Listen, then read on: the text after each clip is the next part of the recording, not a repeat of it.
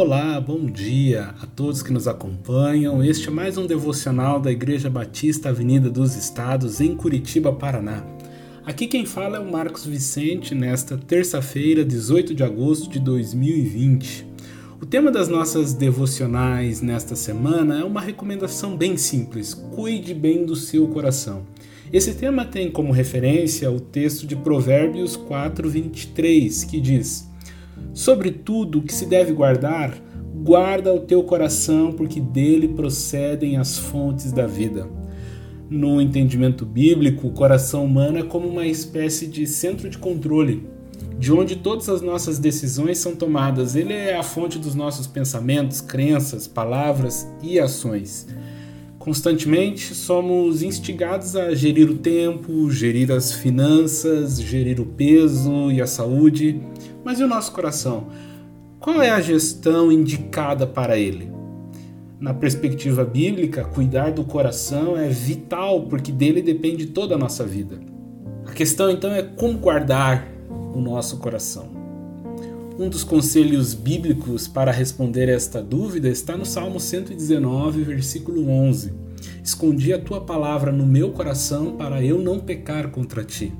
O Salmo 119 é o mais longo dos salmos, ele possui 176 versículos.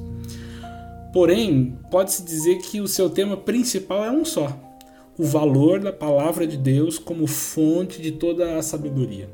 Nos versículos 28 a 100, o salmista declara que a meditação na palavra de Deus tem tornado ele mais sábio que seus inimigos, dado mais discernimento que seus mestres, mais entendimento do que as pessoas mais idosas que ele conhecia.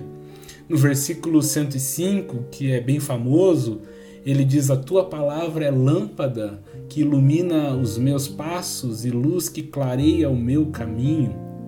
Mas voltando para a questão de guardar o nosso coração, o salmista nos responderia hoje: conheça a palavra de Deus, conforme revelada e registrada na Bíblia Sagrada. Leia, medite sobre as suas lições. A versão da Bíblia A Mensagem, do Eugene Peterson, ela traz uma expressão interessante para esse verso. Ele diz assim: Guardei tuas promessas na caixa forte do meu coração, para que eu não vá à falência. Interessante, não é? Para que eu não vá à falência. A tutela do nosso coração depende do quanto meditamos e memorizamos a palavra de Deus, permitindo que a nossa mente seja moldada por suas verdades.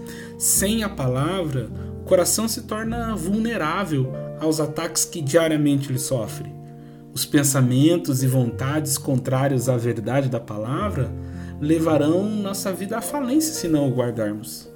Talvez você até já saiba, mas não custa lembrar que a palavra decorar, no sentido de memorizar, vem do latim e o seu sentido era de guardar no coração. Meu desejo é que seu coração se encha do conhecimento do amor de Deus e de seus planos eternos para você. Que Deus o abençoe. Excelente semana.